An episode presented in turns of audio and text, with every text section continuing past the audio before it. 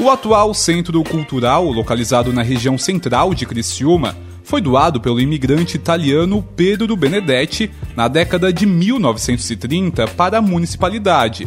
Na arquitetura, o imóvel possui traços coloniais e neoclássicos. Os materiais utilizados na construção foram trazidos da capital do país, que na época era o Rio de Janeiro. Antes de ser a referência da cultura na cidade, o espaço já foi sede do Departamento Nacional de Produção Mineral e do Plano Nacional do Carvão.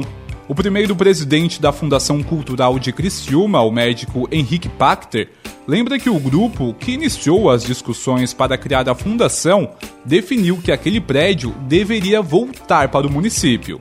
Pelo aspecto cultural, quer dizer, ele é a base até da medicina regional. Lá nesse, nesse prédio esteve o, o primeiro órgão controlador do fornecimento de água para o município e o primeiro aparelho de raio-x. Havia motivos históricos e motivos culturais, além da localização e, e, e, acessível a praticamente toda a população naquela época. Por pertencer ao governo federal, o espaço também marca um dos momentos mais sombrios da história brasileira, a ditadura militar.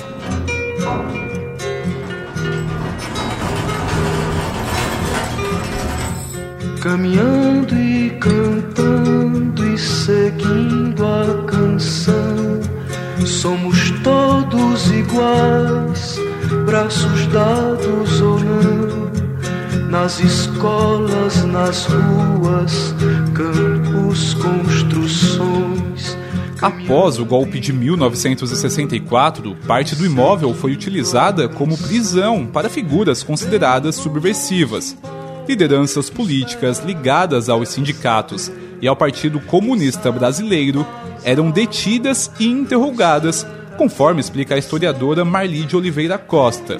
Na época, o lugar era sede da Comissão Executiva do Plano Nacional do Carvão. Nessa época, é, em que o prédio é utilizado também pelo delegado Veloso, né, que era o delegado da época, como local de interrogatório e de reclusão, utilizou-se algumas das salas, mas mais de trás do prédio. É uma das lideranças que esteve preso, preso ali foi o Vânio Faraco. E outro também foi o próprio médico Manife Zacarias, que esteve ali entre outros, né? Em 1991, começaram as discussões na Câmara de Vereadores para transformar o espaço em centro cultural, mas foi somente dois anos depois, com a criação da Fundação Cultural de Criciúma, entidade que tem como objetivo promover o desenvolvimento de atividades culturais, artísticas e turísticas na cidade, que as coisas andaram mais rápido. A prefeitura fez então um acordo para a fundação se instalar no prédio em parte do casarão. Em troca, ela alugou outro imóvel para preservar os documentos do antigo DNPM.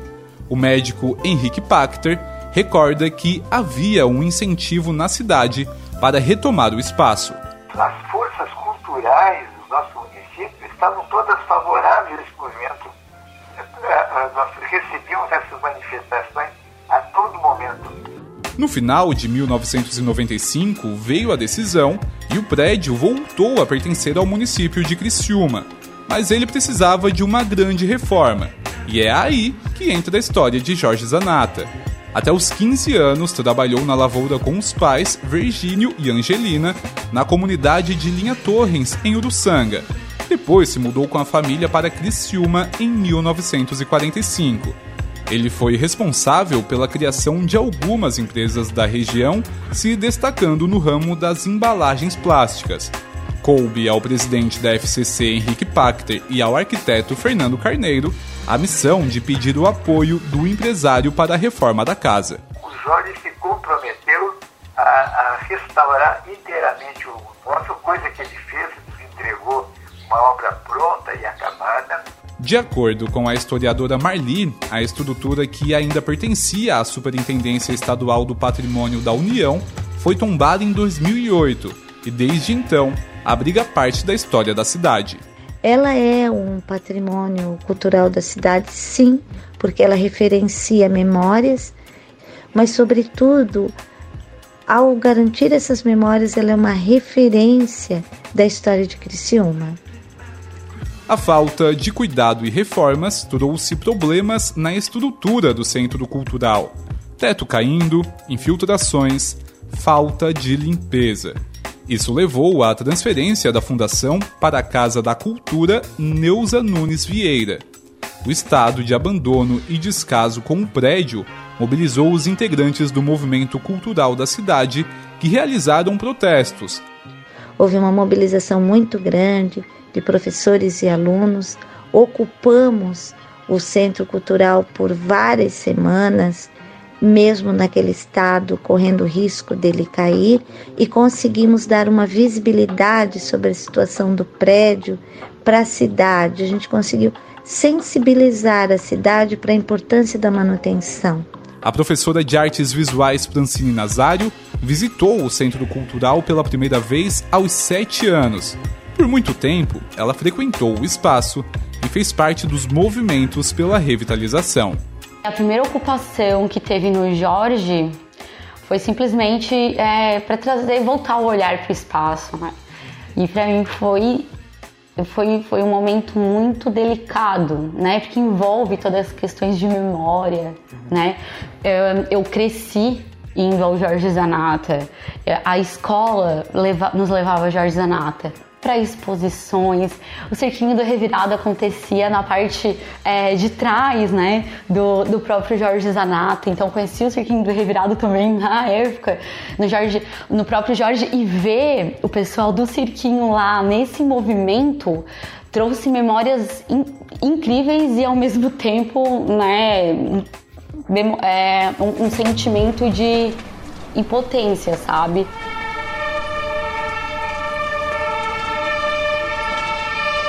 Na manhã de 10 de setembro de 2017, os bombeiros foram acionados para atender uma ocorrência na rua Coronel Pedro Benedetti, no centro de Criciúma.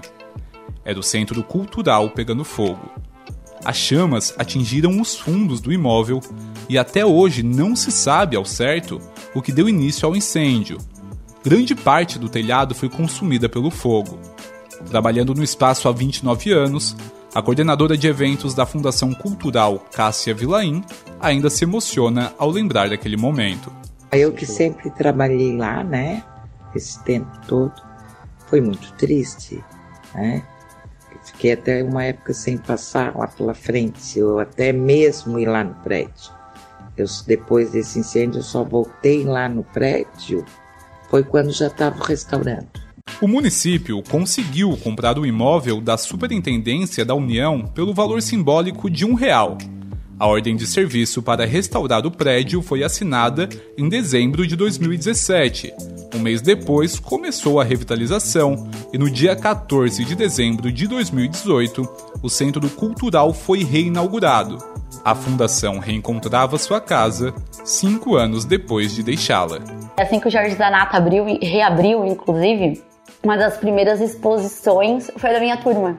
E justamente a sala que quando eu era criança eu entrava e eu sempre imaginava, né? Um dia eu ter uma exposição naquele lugar que era bem, é bem na entrada da galeria. A, a minha produção ficou bem naquele espaço que eu lembro, que eu me recordo de entrar quando criança, naquele espaço e ficar imaginando eu ter uma exposição ali, assim. Jorge Zanata é o símbolo para mim, é a referência de arte, né? Ali eu já, ali já nasci uma professora de arte, né? A vida voltou a pulsar intensamente no Jorge Zanata. Ali, a Fundação Cultural oferece à comunidade 16 oficinas e atividades culturais: violão, piano, pintura, balé, teatro e bordados são algumas das aulas ministradas no local. Ainda uma galeria para exposição de arte e dois galpões utilizados para eventos. O professor César Teixeira dá aulas no Centro Cultural há um ano. Para ele, o local tem um toque especial para a realização das aulas. o Centro Cultural é uma oportunidade né, que, que a gente tem aqui na cidade de poder ministrar as aulas, né? porque tem muita gente, muito músico bom e, e, e com didática para ensinar e não tem um local para poder trabalhar, né? É uma gratificação, né, poder dar aula aqui. É, a gente se sente é, útil, né, para a cidade, né? E de poder estar tá podendo compartilhar um pouquinho do que a gente sabe, né, para poder ajudar outras pessoas, né? Isso aí é bem gratificante. Nos últimos 13 anos, o Centro Cultural é local frequente de estudos de Anderson Felisberto, aluno da oficina de violão. Para ele, o espaço é parte da identidade cultural da cidade e tem o potencial de mudar a vida das pessoas que o frequentam. O Centro Cultural ele é um lugar mágico, né? Os espaços, né, os locais, cada espacinho daquele ali ele tem uma história, ele tem um... a gente sente que ali tem muita magia por trás de tudo aquilo, né? Muita energia boa. Então sempre que eu vou ali eu me sinto muito bem, sou muito bem acolhido, né? As pessoas que trabalham ali com certeza elas gostam de estar naquele espaço porque quando a gente chega a gente percebe que é gostoso estar ali. O Centro Cultural Jorge Zanata é um lugar que guarda memórias da atividade econômica e da história política de Criciúma. O povo que não preserva a memória fica fadado a desconhecer a sua história o Centro Cultural Jorge Zanata, ele representa para mim uma das poucas vitórias da importância da preservação da memória em Criciúma. É um espaço que faz pulsar a cultura da cidade, como faz questão de destacar o presidente da Fundação Cultural de Criciúma, Zalmir Casagrande. Aqui sim deve se desenvolver os grandes projetos da cultura, os grandes projetos da praticamente da fundação cultural, ou seja, em benefício dos nossos artistas, em benefício uh, das pessoas que desenvolvem a arte. Então é, é, de suma importância que realmente aqui pulse, né, pulse a cultura do município de Criciúma.